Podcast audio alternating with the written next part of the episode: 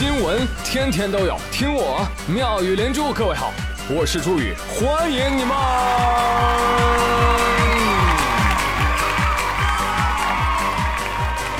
谢谢谢谢谢谢各位的收听啦！最近呢，网上有句话很火哈，叫“养儿不防老”。哦。擦防晒霜才防老。哎呦，防晒霜还有这功效呢！好了，你信了，于是打算把养儿的钱拿去买防晒霜。今后，六十年后你就是最美的老妖婆。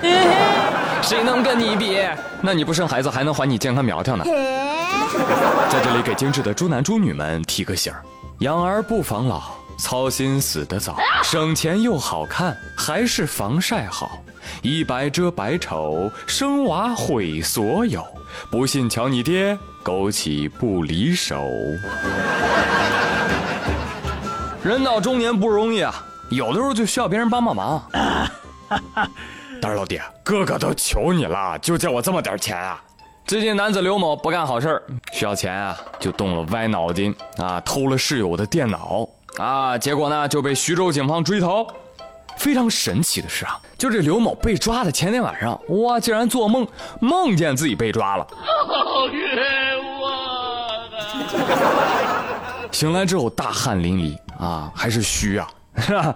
心虚啊，是吧？想什么呢？于是赶紧找朋友啊，找朋友帮帮忙。于是他找到了挚友二狗，哎，二狗，哎呀，咱俩兄弟一场，现在哥哥有难啊，你就借哥哥点钱呗。啊，老哥，我有逃亡大计，需要你的助力呀！二狗说：“老哥，跟你说实话吧，你找错人了，你知道吗？二狗，我现在也穷的叮当响，我就这么跟你说吧，乞丐向我抖饭碗的时候，我都觉得他在向我炫富，你知道吗？”少废话，有多少给多少。好，给你五十。啊，我跟你说，刘某这种人啊，活该没钱花。借了五十，立马去网吧。但更让人惊奇的是，哇，这个刘某啊，正在网吧打游戏啊，打着打着，忽然觉得，哎呀，不对，后背发凉，就跟同伙说：“哎哎，我说啊，我们走吧。”啊，我怎么感觉警察要来呢？正说着呢，后面有人拍他，哎，是不是刘叉叉？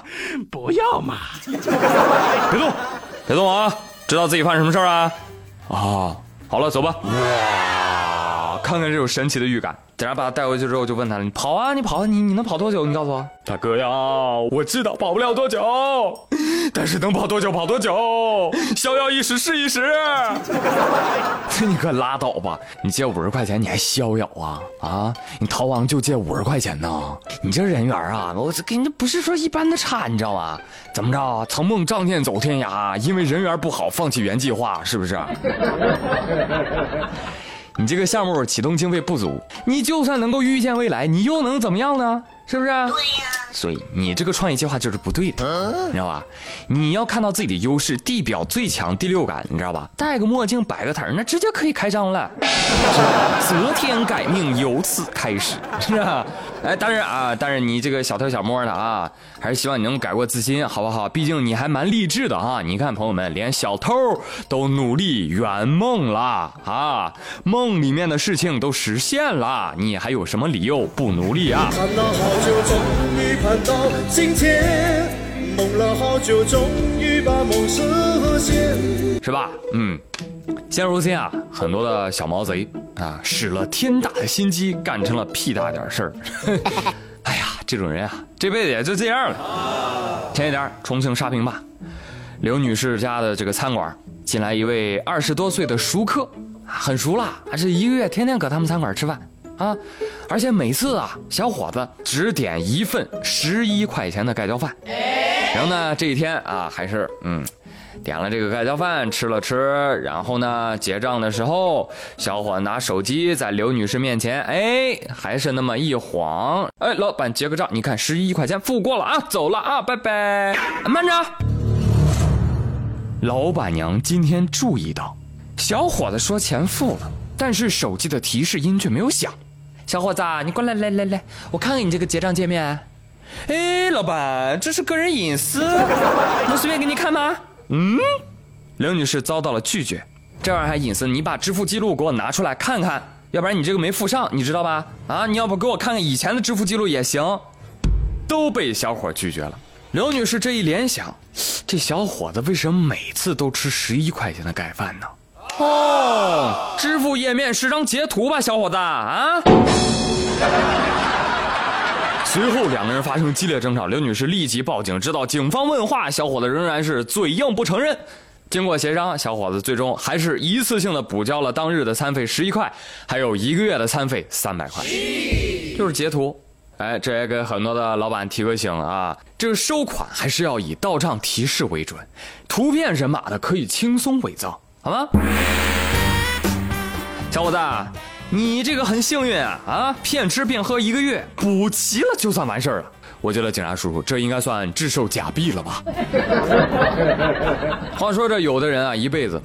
只有三种成功：支付成功、下载成功、登录成功。但是这种人啊，连支付成功都没有，活该你失败一辈子，你知道吧？这一点啊，你你就得多学学王传君了。王传君是谁啊？我不是药神里面的眼镜男。哎，对了，还是《爱情公寓》里的关谷神器。为什么要学王传君呢？最近他在接受采访的时候说：“我曾经很长一段时间处于失业的状态。”卡里啊，就只剩一百万了，很慌啊啊！后来卖掉了房车，给自己时间重新思考，我到底要什么，才振作起来。好了，朋友们，接下来为各位隆重介绍一下百万很慌王传君。啊，真的是贫穷限制了我们的恐慌哈，没钱使我理智啊！我想说的是，关谷君。你说的是日元吗？啊，不是啊！哎呀呀呀呀，那还是要怪你那一百万啊，导致你心慌慌了。那我好想慌一下哦。真的，现在我的心态啊，哦呦，别说一百万啊，现在卡里剩一百块，我一点都不慌的，稳的一米啊，稳如老狗。真的，关谷君，我要是卡里有一百万，我三年没事干，我都不慌的。吓我一跳！好了，笑完之后，其实要告诉大家，这段话其实是有下文的。这王传君他说的是，查了一下银行卡余额，还有一百多万啊，还够用。啊，当时很慌，又想当导演，又想当编剧，什么都想干，但都没有什么成果。哎，这是完整的对话。所以说啊，真的是只有真正经历了这个人生大起大落的人。才能明白那个福祸相依的道理。来，朋友们，假设如果是你啊，这个时候卡里就剩有一百万，你会放吗？啊，你有多少钱你才不会放呢？欢迎给我留言哦。好了，说了半天，可能很多人还是不知道王传君是谁。我不是药神是啥？没关系啊，你还没看，所以有机会去电影院瞅一瞅吧，值得一看啊。据说现在很多保险公司啊。就纷纷为这个本地的大爷大妈就包场子，就免费观看《我不是药神》，很好的啊，这绝对是一部啊买保险教育宣传片啊。好了，朋友们，今天妙连珠就说这么多，祝大家平安喜乐，感谢您的收听，我们明天再会喽，拜拜。